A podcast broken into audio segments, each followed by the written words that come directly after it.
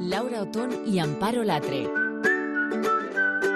Hablar en familia. El podcast de Cope para, por y con las familias. Estar informado.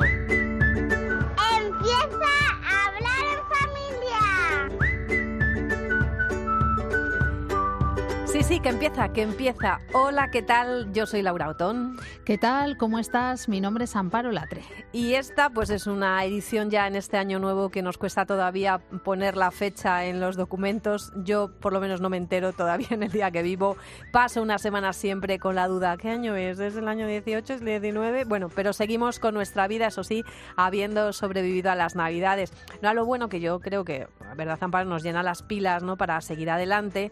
Pero sí que es verdad con esas cosas no tan buenas que nos empeñamos en que impregne los días de Navidad y luego te das cuenta que no funciona. Pero bueno, quedaron atrás, así que borrón y cuenta nueva. Ahora llega a lo mejor, cuesta de enero. Sí, las familias vivimos, yo creo, Laura, en una cuesta permanente todo el año. Aunque hay un par de momentos eh, especiales, como por ejemplo septiembre con la vuelta al cole y ahora enero con la resaca de todos esos gastos navideños. En fin, que hay que hacerlo muy bien y buscar cómo poder ahorrar. Y el ahorro va inevitablemente unido al consumo responsable de todo lo que los gastos que, que, surgen en una familia, ¿no? Porque el consumo afecta al bolsillo. Y queremos hablar con Rita Alonso del blog Domus, que ofrece con aplicaciones muy prácticas ayuda a las familias como nosotras para, como ella dice, disfrutar más de la vida gracias a una buena organización.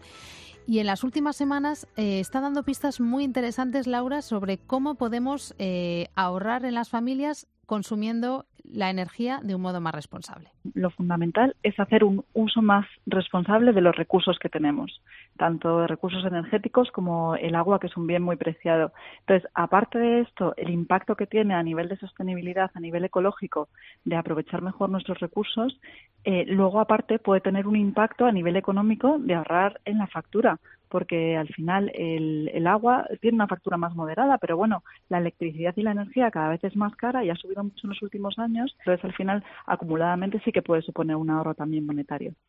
Hombre, lo primero que veo es que es mucho lo que en las casas podemos mejorar en, en este sentido, porque yo creo que no siempre nos paramos a, pensarlo, por lo menos en la mía, ¿eh? no, no, no sé en la tuya. Y al final, de lo que hablamos no solamente, como decimos, de ecología o sostenibilidad, sino, como explica Rita, del bolsillo, de economía. Eh, esto es un consumo que hacemos todos los días y hacemos todos los años, toda la vida. Entonces, aunque a priori puedas decir, pues no voy a ahorrar muchísima cantidad de golpe, pero es verdad que al final, en suma de todos los días, pues al final sí que supone un ahorro. Ya te digo, un día detrás de otro, pues, pues echemos la cuenta. ¿Tú sabes, Laura, en general, eh, en qué consumimos más energía en una casa media, como la tuya o la mía? Hombre, pues espero, Amparo, que mi marido no tenga razón, porque hay un par de cosas que me machaca con ellas constantemente, porque yo la verdad que me paro a pensar lo justo, ¿no? Eh, pero bueno, a ver qué nos dice Rita. Lo que sabemos es que de lo que más consume en casa es aclimatar la casa, ¿no? Ahora que empiezan los meses de frío, la calefacción.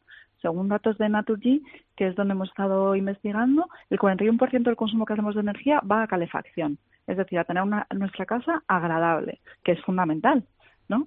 Pero ¿cómo podemos hacer para intentar tener nuestra casa en un estado de confort sin, sin tener que gastar muchísima energía y, y sin tener que gastar mucho dinero? Pues mira, lo fundamental es tener un buen aislamiento. Eh, Rita Laura se refiere sí. eh, a, pues seguro que en muchas casas mmm, pasa, ¿no? Que, que, notas que se que entra un poquito de, de, aire, pues por la ventana de un dormitorio mm. en concreto, ¿no? Y no sí. nos damos cuenta que por ahí se pierde, claro. Que por ahí perdemos. Entonces, mm. eh, a veces merece la pena por debajo de la puerta. Efectivamente. Yo pongo un cojín, un cojincito así que hay de estos para, para la puerta para que no se vaya precisamente el frío por ahí, ese claro, tipo de cosas. Que ¿no? a veces podemos plantearnos invertir un poquito en, pues eso, en arreglar esas ventanas que están un poco viejas, porque luego eh, va a repercutir notas, también claro, en, en, el ahorro. Uh -huh. Según Naturgy, en términos generales, el desgloso de consumo de energía en el hogar eh, sería el siguiente, Laura. Claro. 41% calefacción. Estoy de acuerdo, o sea, ahí se va. Se va la mayoría, sí. 26% agua caliente, 23% en electrodomésticos y cocina.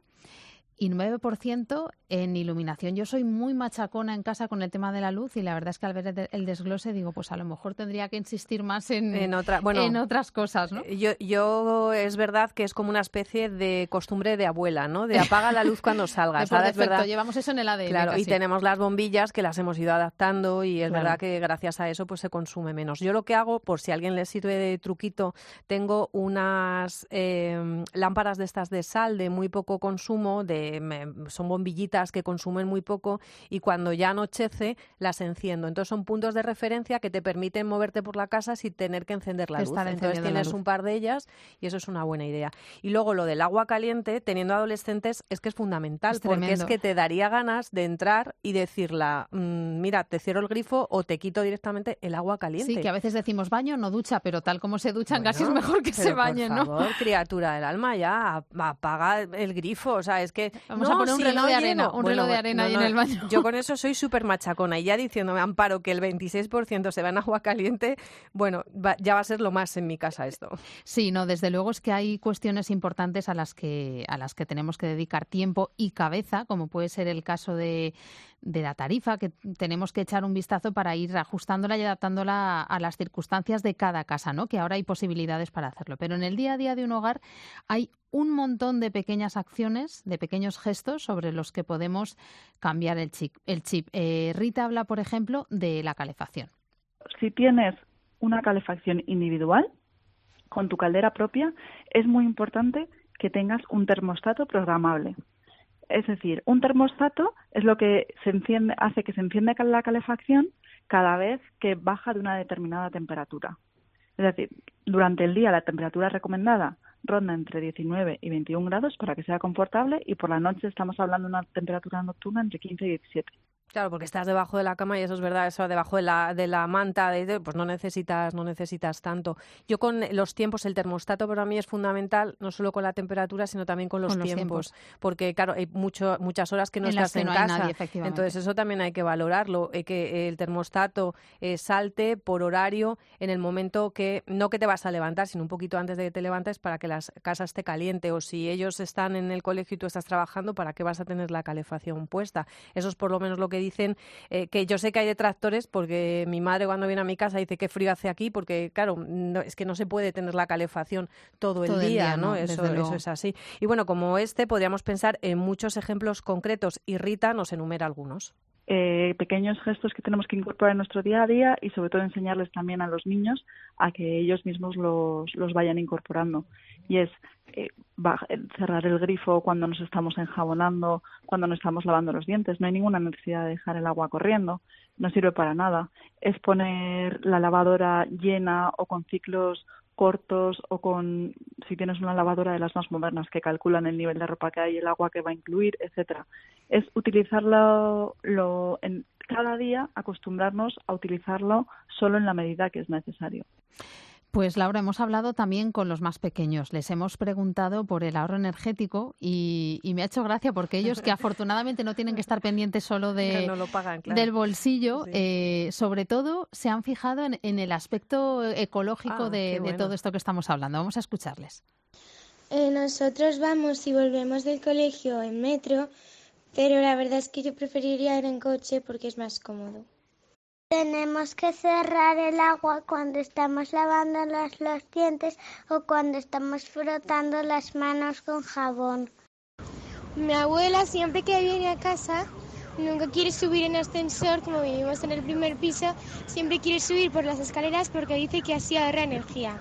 Bueno, pues son maneras también de ahorrar, claro. Me ha encantado lo que han dicho porque hay mucho de comodidad. Lo que ha dicho la niña del metro y tal, eh, es cierto que tenemos que revisar todo esto también, ¿no? Porque siempre es más cómodo ir en el coche, pero a veces el desplazamiento es relativamente corto o tenemos un autobús o un metro cerca de casa. Lo que pasa que sí que es verdad que hay sitios en los que no hay transporte Hay sitios que no, pero sí que es verdad que podríamos movernos más en transporte público de lo que le ah, hacemos. nosotros hemos andado, nuestra generación, muchísimo, más de lo que andan nuestros hijos. O sea, yo muchas veces su preocupación cuando llega la hora de, bueno, pues de volver a casa no es ay, qué bien voy a ver a mi madre, ¿no? Es, mamá, vienes a buscarnos en coche porque, claro, hay que ir, hay que ir andando porque nosotros vivimos en un sitio donde no hay metro. Entonces, claro, en esa clave también. Pero bueno, yo creo que sí que es verdad que se pueden hacer gestos. Lo de la lavadora también es importante. Yo, hasta que me hago con un programa que me funciona perfectamente, aunque ponga ropa oscura, por ejemplo, pero si es ropa blanca y oye, se lava bien, sale bien, tardo menos tiempo,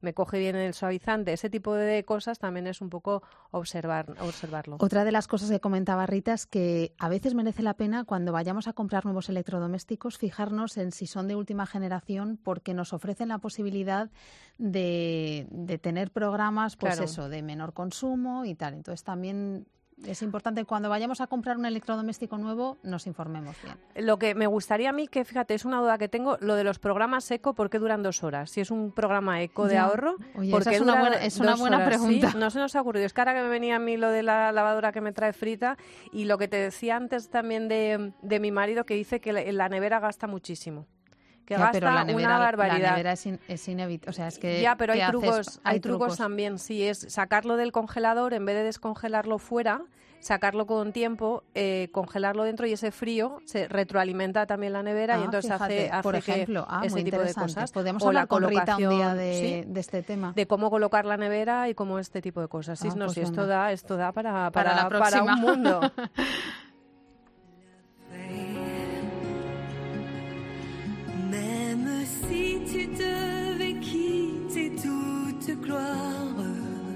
Venir t'incarner, épouser notre histoire. Au cœur de chaque homme, déposer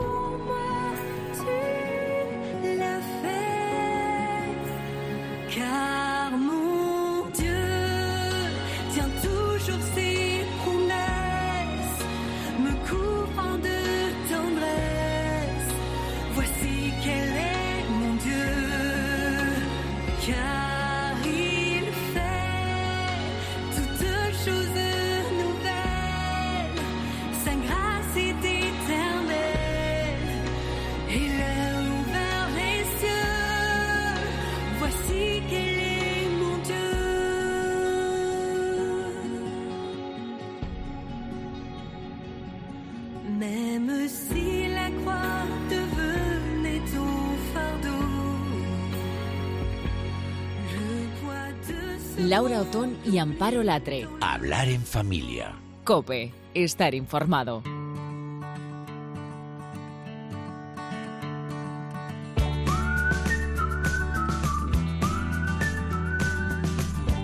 Y hace unos días se presentaba el mapa de la migraña en España con datos muy interesantes. Fíjate que millón y medio de españoles sufren migrañas. Es una enfermedad, además, que discapacita porque en el mejor de los casos la migraña leve suele ser aquella que da en dos ocasiones a la semana. Dos ocasiones a la semana.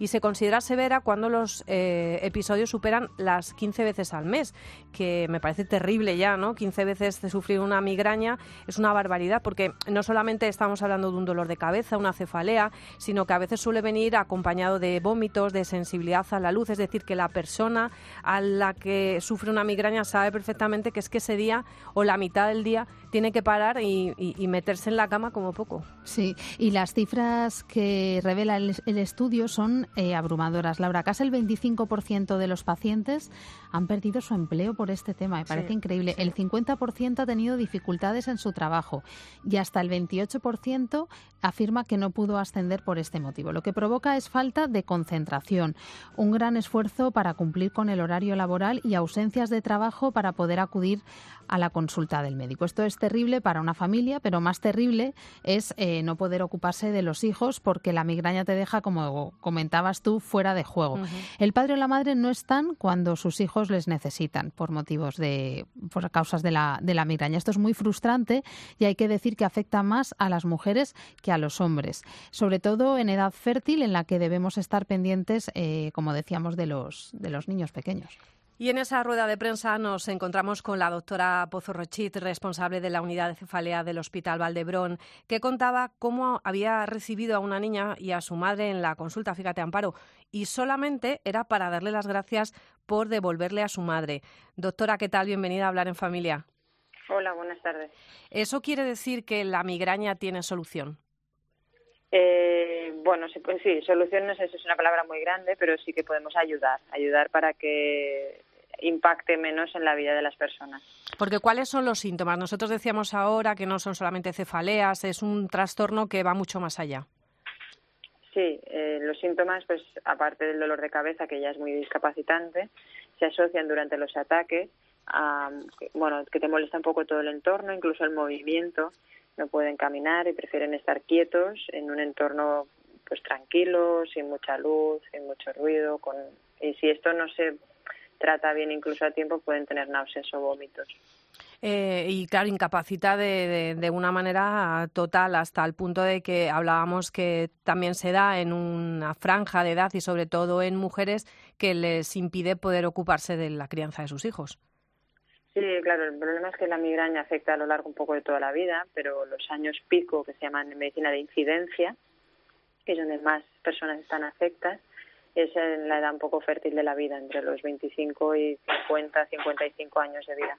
Entonces, en este tiempo, si uno pues no, sí, o sea, tienes que hacer aquel día una actividad, la migraña se define por no poder hacer lo que tenías que estar haciendo, porque pierdes un poco la posibilidad incluso de pensar durante el día de migraña. Entonces, bueno, sí, sí, es, es, extraordinariamente discapacitante. Entonces, en tu rol de madre, pues no puedes ser madre, en tu rol de esposa o compañera no puedes ser, en tu rol de hija, en tu rol de eh, bueno, trabajar, lo que sea. Y hablo siempre de mujeres, pero también hay hombres. Sí, sí, Menos, también. pero también hay hombres. Claro, y eso no solamente provoca, entiendo, pues las situaciones y los episodios concretos, sino que muchas veces eh, pues eh, lleva una ansiedad, incluso depresión, ¿no? Porque esa incapacidad por poderte ocupar de, de tu vida, pues me imagino que te llevará a situaciones también eh, importantes y complicadas. Sí, es, mmm, la, la, migraña en general es muy comórbida con la ansiedad, es decir, son personas que quizá por eso, no se sabe si es el huevo o la gallina, ¿no? pero son bastante ansiosas. Y en casos ya de migraña crónica, que es esta migraña que afecta más de 15 días al mes, pues hay mucha, eso comorbilidad, en medicina se llama comorbilidad, es decir, que ocurre frecuentemente, que se asocia a depresión, incluso a veces depresión mayor porque te ves incapaz de poder llevar una vida normal, de poder programar tus fines de semana. Eh, sí, sí, sí, un poco todo lo que estabas comentando. Claro, y entonces si va en, asociado ¿no? a esa forma que, que la persona tiene de, de comportarse, quizás también controlando un poco, bueno, los sentimientos no se pueden controlar, pero sí las emociones, ¿no? Y trabajándolas de alguna manera, eh, podía haber, insisto, no le gusta, ya he visto que no le gusta la palabra solución, pero sí por lo menos paliar un poco eh, estos episodios. Sí, no, no es que no me guste solución, pero tampoco quiero que la gente entienda que tenemos una como panacea, la sí, sí, sí, una panacea, exacto. Pero sí que podemos ayudar muchísimo, muchísimo más de lo que la gente se imagina. Y a veces también creo que hay que decirles esto para que vayan al médico y piensen que pueden ser ayudados, porque hay mucha gente que no acude a los médicos. Sí, pero en el estudio al que hacíamos referencia constantemente, eh, ustedes detectaban también que muchos pacientes no continúan con su seguimiento médico. Eso es porque hay algo ahí que falla. No sé si es el, el médico en primera instancia, el médico de cabecera, el que ya no le da, porque le da simplemente la frase de, bueno, tendrás que acostumbrarte porque esto no, pues no hay ningún remedio. Sí, es decir, hay muchos médicos que no están, bueno, suficientemente, no sé si la palabra es interesada o formada en, en este campo y no se sienten cómodos eh, tratando a gente que tiene migraña, eso es verdad, entonces el paciente no se siente bien atendido. Luego también es cierto que los fármacos que teníamos o que tenemos incluso hasta ahora, pues muchas veces sientan mal, entonces la persona pues los deja de tomar y piensa, pues este médico ya no me ha podido ayudar. Es una mezcla de todo. ¿Y entonces qué hacemos, doctora? No, yo creo que hay que insistir en la vida, no se consiguen las cosas siendo perseverante y buscar al, al, especialista adecuado que los hay, que te pueda que te pueda ayudar. Muchas veces yo visito a gente que solo con una visita de educación y saber un poco cómo gestionarse ya le es suficiente. Es decir, no es verdad que no todo el mundo tiene que volver al médico siempre y luego pues sí que hay pacientes que por que bueno, les tienes que hacer un seguimiento porque empiezas con un tratamiento preventivo, pues eh, entonces sí que les hacemos un seguimiento, pero ya solo educarse, sea, aprender sobre cómo es esta enfermedad y cómo llevarla es muy importante. De hecho, por eso hicimos una página web que se llama mi dolor de cabeza.org, donde hay un montón de información para que los pacientes o la gente que está pasando por esto eh, se informe más de lo que le está pasando y aprenda estilos de vida que son saludables para, para él o ella.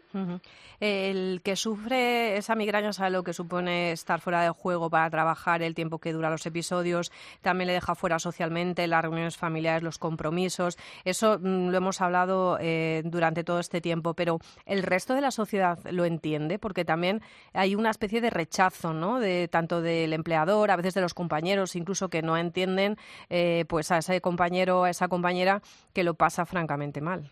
Sí, quizás porque es invisible, entonces eh, parece que un poco sea una excusa para no hacer algo. Cuando ya habéis mencionado quizá que el estudio incluso demostró que lo que intentan siempre hacer es trabajar y lo que intentan, bueno, intentan no es que lo intenten, pero no hacen tanto esfuerzo en la vida social porque en algún momento pues tienes que claudicar y, y entonces pues ahí no, no hacen tanto esfuerzo y, y- se saltan actividades sociales. Eh, hablábamos de, mm, de- de esa actitud personal ante, ante la vida, ¿no? que tiene ese componente importante, pero también eh, ustedes eh, han detectado ya que hay un componente genético, aunque esto no implica eh, conformarse y quedarse con eso. Es decir, como mi madre lo sufre, como mi abuela lo sufre, pues yo ya también tengo que llevar esto en la espalda. Sí, es verdad, además. O sea, sí que es un- hay un componente genético importante, pero también ambiental, o sea, todo es un poco lo que llamamos en genética una enfermedad compleja. Y de- depende de cómo tú vivas, también eres capaz de hoy en día de incluso cambiar tus genes. Esto se denomina hoy en día la epigenética.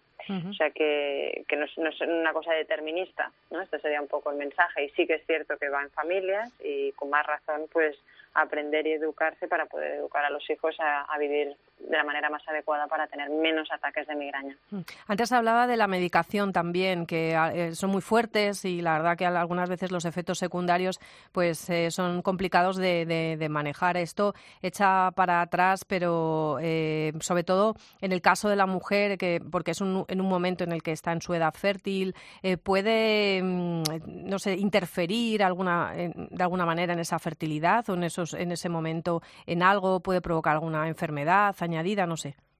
No, en general no.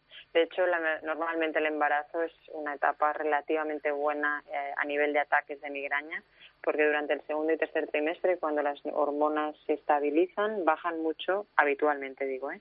Los ataques de migraña. Son un poco, sí que son un poco pesados en el primer trimestre, porque además pues se puede tomar menos medicación y demás, pero que luego a veces el embarazo es una etapa muy buena para la mujer que sufre migraña. O sea que el contrario, yo diría que no, que no se preocupen, que pueden tener hijos y embarazarse sin problema. Bueno, pues es un buen mensaje, ¿no? Que receten la gestación para, para aquellas eh, mujeres, ¿no? Que, que tienen uno detrás de otro. Y bueno, y por último ya, doctora, ¿qué mensaje mandamos así en general a alguien que nos esté escuchando y se sienta identificado con esto? Eh, es verdad que es un problema, pero desde luego que, que se puede, se les puede ayudar.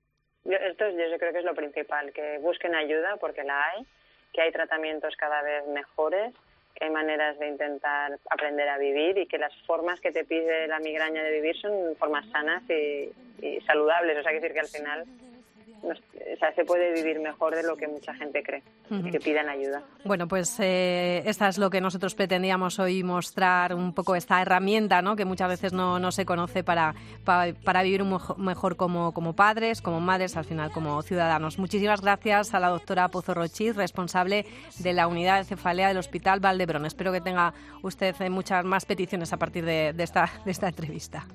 Vale, estupendo. Pues muchísimas gracias por vuestra atención. Hacia el espejo te presento a la chica más valiente del universo y aunque a veces tenga miedo y se esconda del reflejo, ella siempre brillará dentro de ti.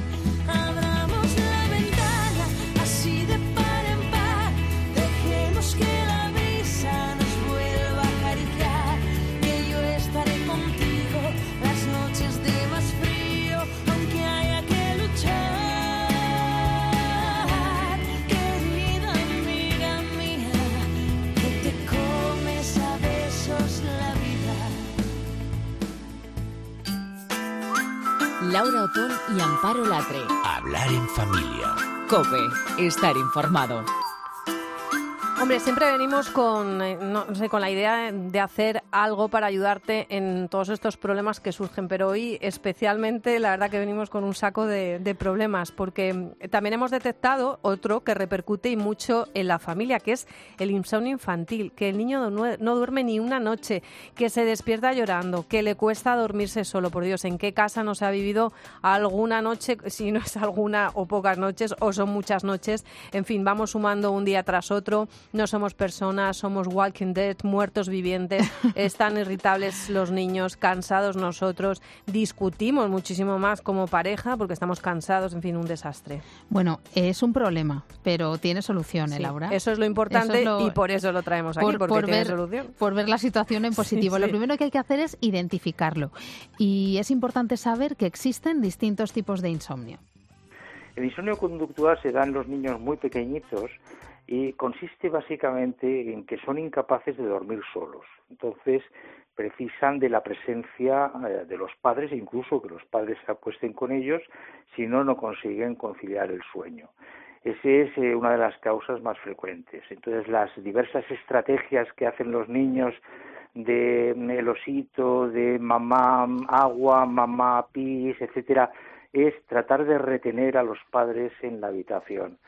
Y el doctor Pareja Grande es neurólogo y es director de la unidad de sueño del Hospital Universitario Quirón de Madrid y va a ser precisamente quien nos ayude a explicar ese trastorno que, como vemos, tiene que ver eh, en esta clase de, insomnio, porque hay diferentes, como vamos a ir viendo, con la conducta. Vamos a empezar por este tipo de insomnio, por el insomnio conductual, que requiere, yo creo, diría Amparo, un trabajo extra de amor, de paciencia y de pasarlo mal unos días cada matrimonio eh, y con cada hijo tiene que desarrollar una estrategia.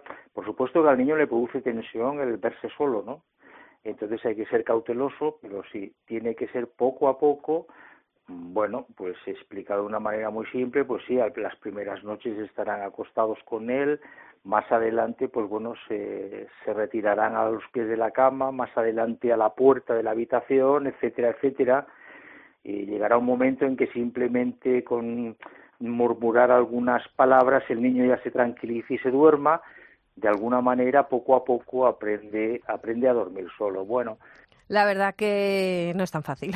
Hay que decir que yo no recuerdo que mis hijos vivieran con tensión el hecho de que yo me saliera de la habitación. Entiendo que, entiendo que sí, pero que, que no siempre esto se vive con tensión. O sea que que yo creo que hay que desdramatizar también, porque no siempre no siempre es un drama que te salgas de la habitación. No, lo que pasa que, bueno, yo recordaré, seguro que recordarás tú y recordarán muchos de, de, nuestros oyentes el, libro aquel del doctor Estevil, que, que, es que había gente que lo intentaba poner, que es un poco este sistema que, que nos está diciendo el doctor, ¿no? De ir poco a poco eh, desvinculándonos de, de, esa manera del niño. Y no se vive con drama porque no lo tenemos que dramatizar nosotros, pero en muchas casas... Hay niños que, que lo viven con más naturalidad porque cada niño es un mundo y también cada padre es un mundo, pero vamos que... Pero vamos, que hay gente que lo pasa mal. Que es un tema, es un tema, y luego, con mayúsculas. Eh, ahora se nos van a echar encima unos cuantos, porque claro, yo le decía al doctor, claro, eh, ahora se ha inventado eh, esto del colecho, es lo que se propone, es una solución al problema, y a pesar de que nos eche el mundo del colecho encima, esto es lo que nos dice el doctor. No, no, el niño tiene que dormir solo. El niño tiene que dormir solo desde bebé. Entonces debe ser, digamos, desde bebé debe ser sacado de la cuna para las tomas, que son muy frecuentes cuando son lactantes, pero los niños tienen que, tienen que dormir solos. Es una educación, es una, es una educación, sí. Pues esta es la opinión del doctor sobre, sobre este tipo de insomnio del que hablábamos. Luego están también, Laura, los famosos o temibles terrores nocturnos. La verdad es que estos agobian mucho en mitad de la noche a los niños y a los padres también, porque los vemos absolutamente angustiados. Mm. Y el doctor lo que nos explica es que eh, es un momento complicado, pues eso, para los padres que ven en su hijo esta situación, el niño no responde eh, porque está como, como si estuviera mm, sin estar. Sin estar, efectivamente. No, no hay manera de consolarle, pero es importante no asustarse, intentar mantener la calma. El terror nocturno consiste en un mecanismo de despertar anormal que es transitorio, quiere decir, se va quitando a medida que el niño cumple años, en el cual se despierta el cuerpo pero no el cerebro, de tal manera que el niño se sienta en la cama, o sea, el cuerpo está despierto, en movimiento, y se produce una activación vegetativa y emocional, mm, yo diría que dramática. El niño está sentado, llorando,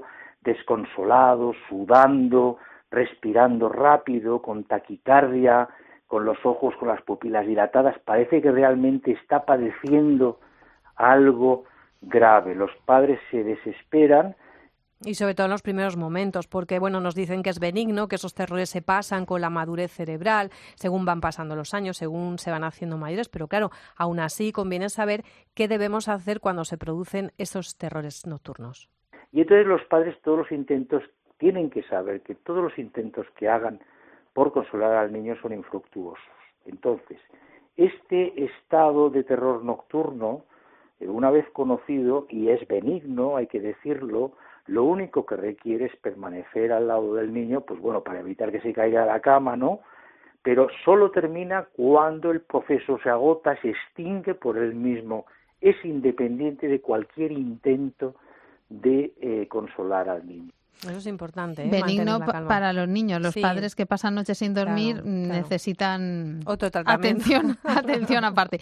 Luego hay otro tipo de insomnio que vamos a clasificarlo como psicológico, es decir, el ritmo que llevamos, eh, el niño en la guardería, nuestras prisas, todo ello se convierte o se traduce en una ansiedad que produce también un reflejo psicológico en el pequeño y esto hay que intentar resolverlo, hay que observarlo y ponerle solución. Eh, también está el que llaman insomnio constitucional, porque por naturaleza hay niños que son de poco dormir. Eh, uno tiene desde que nace prácticamente una, digamos, capacidad para conciliar y mantener el sueño débil, porque los sistemas reguladores en ese, en ese individuo constitucionalmente eh, digamos, eh, pues eh, son, son así, ¿no? Entonces ya sabe que hay personas que duermen mucho, que duermen poco, existen los dormilones y existen las personas que les cuesta mucho dormir, lo dicen los padres o los adultos, yo duermo mal desde niño, ¿no? Hmm. Es decir, estos tipos de insomnio serían más fáciles de solucionar. Son un inconveniente mientras duran, pero se pueden manejar. Ahora bien, Laura, nos preguntamos si hay algún tipo de insomnio más en el que hay que intervenir de una manera como más a fondo, ¿no? Hombre, sí, claro que lo hay. Eh, tenemos que ir a nuestro médico, a nuestro pediatra y lógicamente nos va a decir cómo debe canalizarse, pero eh, la unidad del sueño eh, es la mejor manera de detectar cuál es el verdadero problema. Eh, es decir, tú vas con toda esta serie de datos y el pediatra te va a mandar a esa unidad de sueño. Y si no te manda, se lo pides tú que por favor te mande, porque también a veces hay que pedirlo. Entonces, eh, el doctor nos explica a lo que tenemos que prestar atención para recurrir precisamente al pediatra y para recurrir a la unidad del sueño. Que una vez el niño se duerme ya mantiene un sueño continuo hasta 10 horas después, ¿no?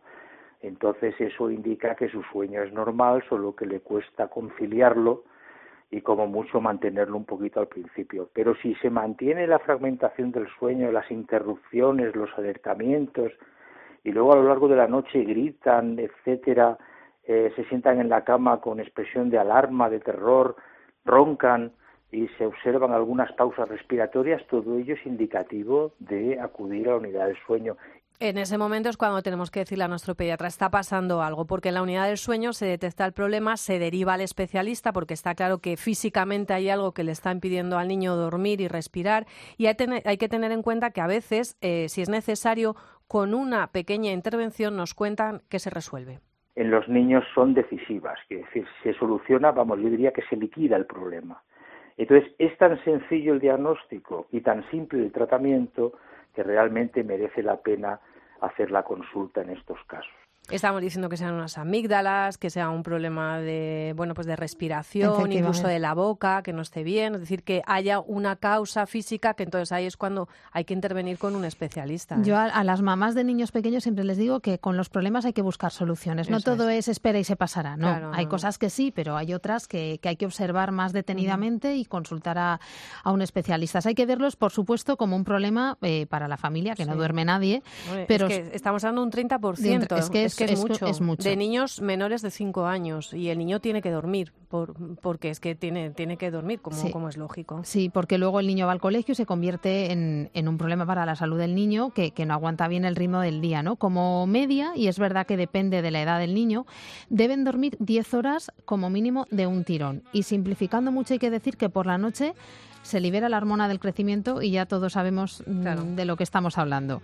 Y los niños que no duermen pues tienen problemas en, en el desarrollo. Les cuesta hablar, les cuesta leer, están más irritables, incluso no crecen igual que los niños que duermen mejor. Pero como hemos visto, Laura, Hay esto solución. tiene solución. Así que nada, si estás en estos casos, pues ya sabes, al pediatra.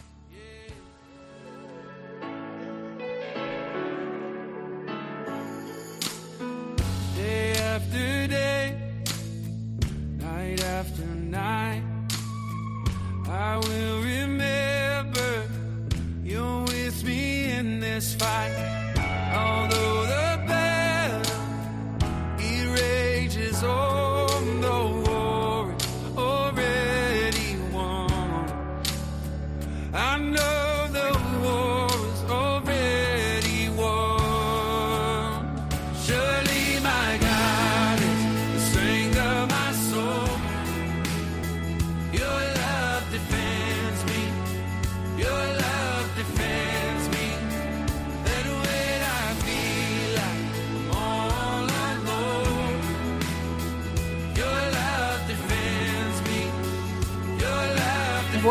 Nada, que no hemos aprendido ni nada, ¿eh? Amparo, la verdad que esto es un máster. Yo cuando me vienen y de repente digo alguna madre, digo, ya parezco Pepito Grillo, digo, porque claro, como Escucha hablamos hablar en todos, familia. todos esos estos temas, les digo, pues es que el otro día en el podcast te lo voy a mandar para que escuches, porque claro, estamos un poco, bueno, que perdidos, pero está bien que nos encontremos. Estamos perdidos también empezando este nuevo año y con ello muchas personas agarran a esos nuevos propósitos y el que más y el que menos, pues habrá reflexionado sobre lo que quiere cambiar de su vida. Yo te voy a confesar mi propósito es intentar levantar el pie del acelerador, intentar pues no dar importancia a las cosas que no la tienen, ¿no? Quiero cambiar mi forma de enfrentarme a la vida porque digo a todo que sí y luego pues me cargo demasiado, ¿no? Tú le dices a un niño, "¿Me haces un favor?" y el que ¿qué te va a decir? El que el niño pregunta.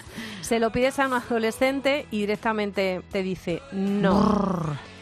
Hombre, hay padres y padres, pero es verdad que la mayoría pues te dice, le dices, ¿me haces un favor? Y te va a decir, depende, ¿no? Bueno, pero yo creo que una madre, no sé si estáis de acuerdo, que siempre te va a decir que sí, siempre te preguntan, ¿me haces un favor? Y tú dices, sí, claro, ¿no? Es, es algo así. Bueno, pues yo voy a intentar buscar las palabras adecuadas para no ofender, pero diré eso de, si está en mi mano, y hay que tener en cuenta que solo tenemos dos manos, así que a ver si nos damos cuenta y paramos un, paramos un poquito. Ese es mi propósito para este año. Tengo así como luego distintas escalas, pero este es el principal porque luego también se resienten muchísimas cosas. El tuyo, Amparo, no sé cuál es. Bueno, a mí el tuyo me encanta, ¿eh? ¿Ah, me sí? parece que es muy buen propósito. Yo No, voy a, voy a tomar nota también de esa frase mágica que has dicho, me la voy a, me la voy a apuntar, pero mira, el mío va a ser que mi marido y yo nos dediquemos un poquito más de tiempo a solas, porque Claro. a menudo las urgencias de los niños, sobre todo cuando tienes niños pequeños del colegio, médicos, cumpleaños, planes con ellos, pues se llevan todo nuestro tiempo y muchas veces toda nuestra energía.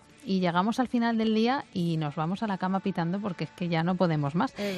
Y eso no puede ser. Así que mi propósito para este año es que tengamos más planes los dos solos, que encontremos ese momento para estar los dos a solas. Bueno, esto se queda grabado, quiero que lo sepas. Es decir, en diciembre de este año Hablamos, 2019, hablamos. lo vamos a sacar encima de la mesa y vamos a decir, a ver, ¿qué hemos conseguido? Y como Pero vea bueno. yo que delante de mí le dices que sí a alguien, Alguien, así sin titubear, te voy a decir tu propósito, dices. Laura, tu propósito. Me, me gritas al oído. Bueno, pues muchísimas gracias. Hasta aquí eh, ha llegado este podcast de hoy. Hoy Yo soy Laura Otón. Y yo soy Amparo Latre, estás escuchando Hablar en Familia. ¿Nos compartes?